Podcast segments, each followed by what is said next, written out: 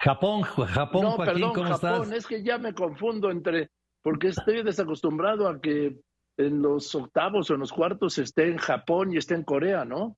No, y aparte se parecen un poquito, ¿no? ¿Cómo estás, Joaquín? Bien, qué alegría verte, querido Raúl. Qué bueno, qué bueno, me da gusto saludarte. Pues las cosas van tomando su cauce normal en la Copa del Mundo, ¿no? Ya los equipos que, que se esperaban están calificando, ya calificó Holanda, ya calificó eh, Argentina, ya calificó también eh, Croacia, en fin. Poco a poco se van colando los que, los que son los equipos fuertes. El que, el que mejor impresión ha dejado, me parece que es el equipo de Brasil.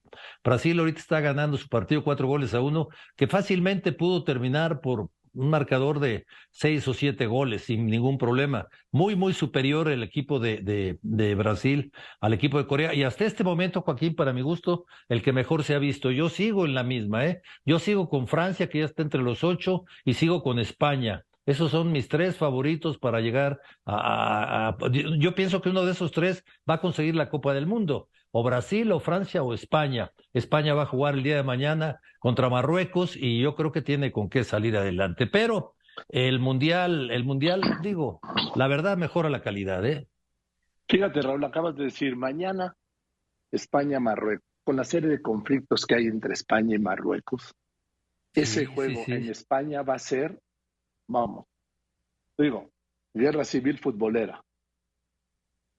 Sí, no, bueno, ha habido varios partidos especiales. Este de España-Marruecos estuvo el de el de Estados Unidos contra Irán, o sea, partidos bastante especiales y como tú dices, esto de España a Marruecos tiene tiene tiene jiribilla y todo lo que se está viviendo allá. Eh, debe debe de salir adelante España eh, y debe de seguir adelante este equipo de Luis Enrique que juega bastante bien.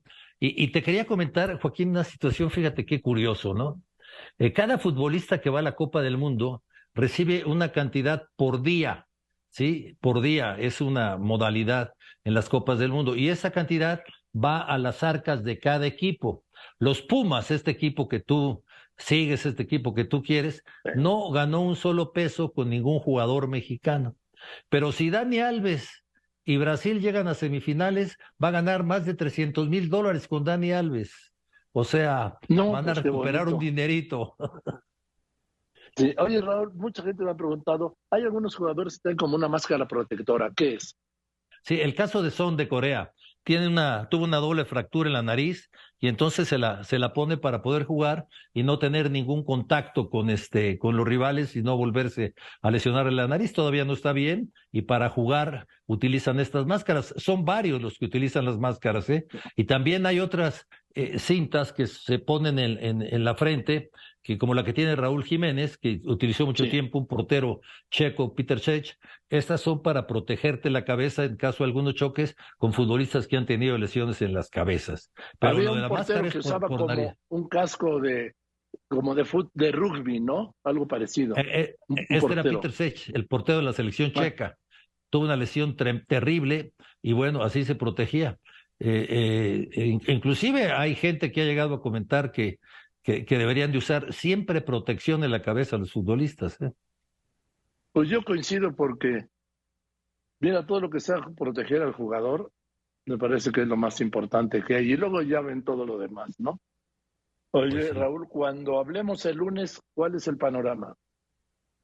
El, mira, yo pienso que, que vamos a tener a los ocho que eh, mañana, por cierto, mañana se juega el último partido ya de octavos y, y se descansa martes y miércoles, pero yo te voy a decir que el panorama aquí es Brasil, España, Francia y no tengo a quién meter ahí, posiblemente Argentina, posiblemente Argentina que no me ha gustado tanto, ni los ingleses, aunque ganaron, que todavía eh, no, no dan lo que se espera de ellos, ¿no? Pero, pero pues viene el, el Mundial de los países fuertes, de estos que siempre, siempre aspiran a ganar la Copa del Mundo. Bueno, pues ya lo veremos, ya lo veremos. Mañana, querido Raúl, te mando un abrazo. Esperando mañanos, te veo a las 5. Sí, señor, ahí estamos. Un abrazote, Joaquín, gracias. Que estés muy bien.